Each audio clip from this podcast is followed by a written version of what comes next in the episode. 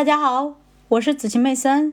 今天我将继续为大家阅读《投资者的未来》第三章：历久弥坚，寻找旗舰企业。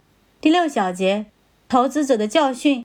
旗舰企业拥有二十或三十的市盈率并不过分。不过，对于那些长期发展前景尚待观望的新公司，投资者不应该付出过多的热情。对过去半个世纪的研究表明，历久弥坚的老股票战胜了勇猛进取的后来者。从这一章中，我们能够学到些什么？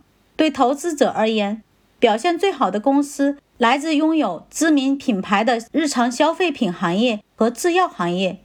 正如沃伦·巴菲特所说，那些被又宽又深的壕沟保护着的产品或服务，才能带给投资者最好的收益。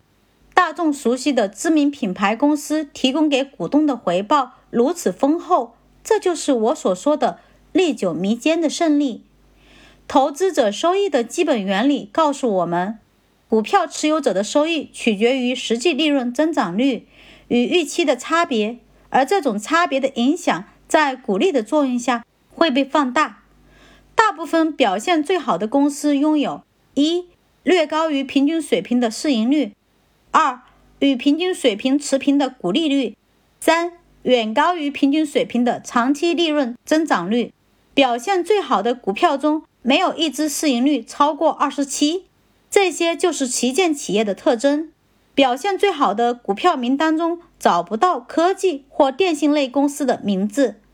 投资市盈率最低的股票，换句话说，投资于增长预期较温和的股票的投资组合，远远强过投资高价格、高预期股票的投资组合。准备好为好股票掏钱，就像为好酒一样。